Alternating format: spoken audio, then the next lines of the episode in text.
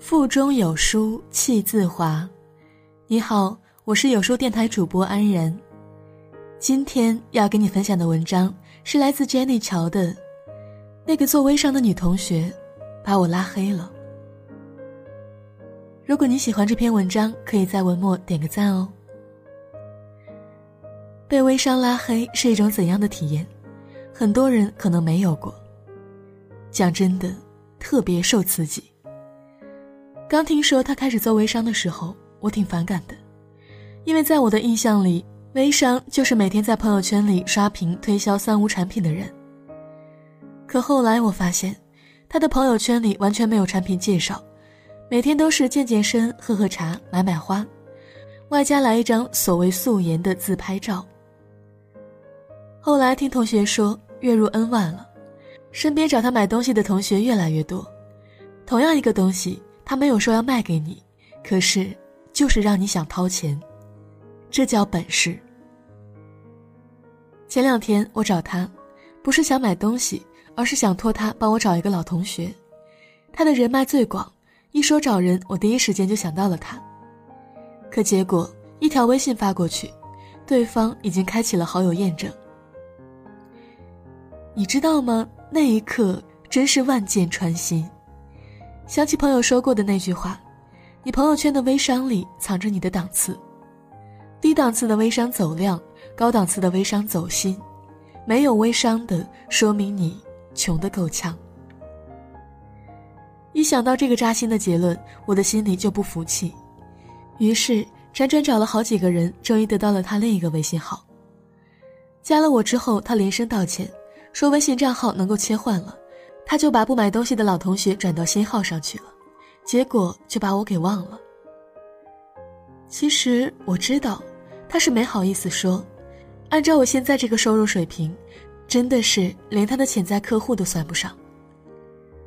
从他身上，我深刻的感受到了一个人的职场进化之路。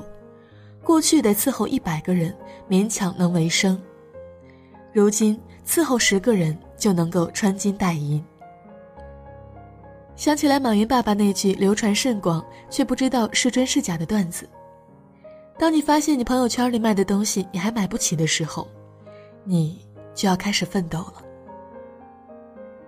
这些年，身边不少人都在喊穷，在这个身价上涨比不上物价增速的时代，穷是一个永恒的话题。无论你是小康还是中产，穷的原因有很多。从家世上说，可能一出生就背着债；从自身上说，可能就是懒。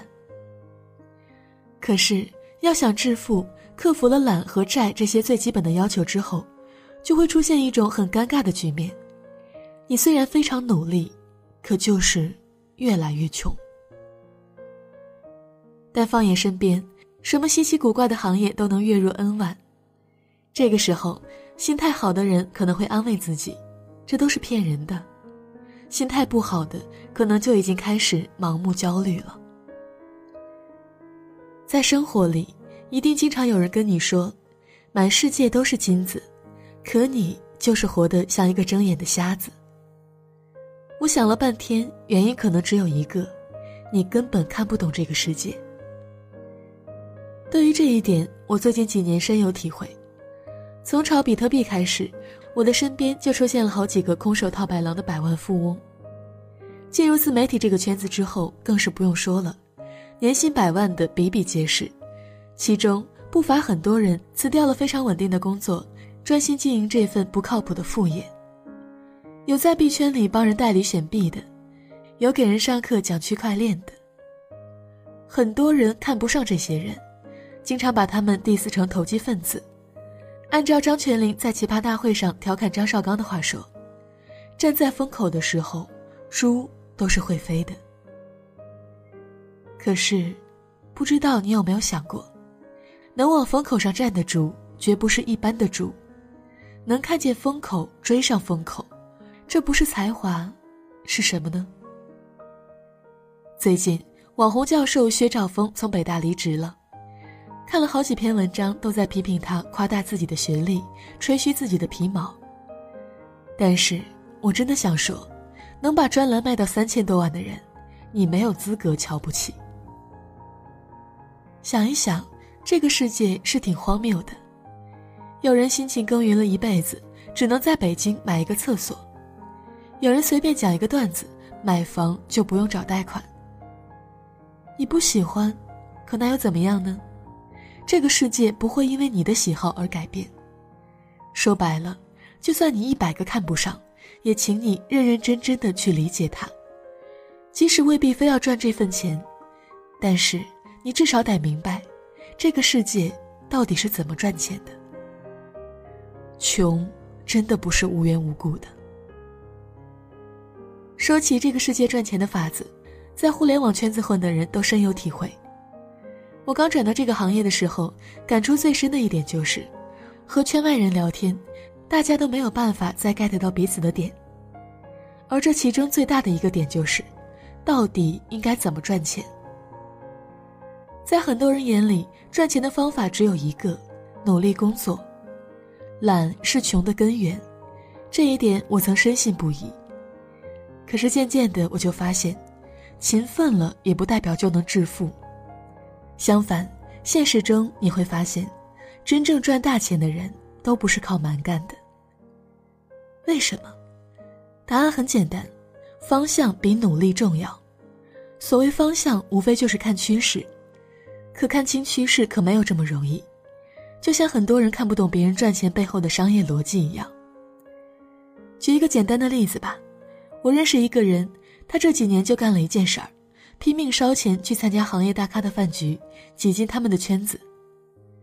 他刚开始这么干的时候，被无数人嘲笑过，很多人说他自己是一个什么人，心里还没点数吗？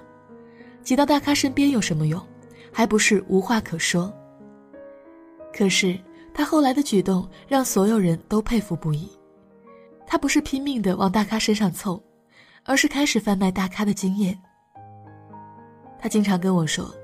这就好比你花了一百万去参加巴菲特的午餐会，这顿饭你能吃多少，和巴菲特聊多少都不重要，重要的是信息的价值，因为明天你就可以把一手信息拷贝成无数份二手信息贩卖出去。他做这事儿，很多人不懂，在他们眼里，别人烧钱干的都是蠢事儿，直到蠢事儿变成了成功案例，他们又会说，其实这些人呀。就是运气好。你不穷，真的是天理难容。香港人说起买房的时候，喜欢用到一个词语叫做“上车”，特别生动形象。只要你坐在车上，怎么懒都会比追着车跑的那群人快。于是人们得出一个结论：买房要趁早。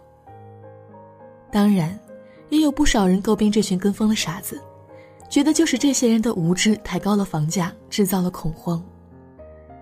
说实话，我从来不觉得跟风有什么错。所谓跟风，其实就是顺势。人这辈子必须得顺势，逆风而行不是什么个性，是有病。有人说，你想破了头也不会明白行业大佬的计谋。的确，没有足够多的信息和资源，你很难掌控局势。但是这并不意味着你应该放弃去理解这个世界。如果你看不懂，我建议你多去看一看别人都在干什么，特别是大佬们的各种小动作，别整天活在自己的小世界里苦苦修炼，更不要动不动的就瞧不起别人赚钱。比跟不上时代更为扎心的是，你压根儿看不懂这个世界。好了，这就是今天跟大家分享的文章，不知道你是否有所感悟呢？欢迎你在留言区里抒发自己的感想。我是主播安然，如果你喜欢我的声音或者想要找到我的话，可以在文末主播简介里关注我的微信公众号，收听更多节目。我们明天见。嘴角。说话的时候有浅浅的笑，那道线条像一个记号，永远都。擦不掉午后的猫，懒懒的躺在阳光下睡着了，我的心跳却在奔跑，跟随你到天涯海角。我曾经在这条路上转了好几个弯，才终于懂得张开翅膀，放你去蓝天，尽情的飞翔。现在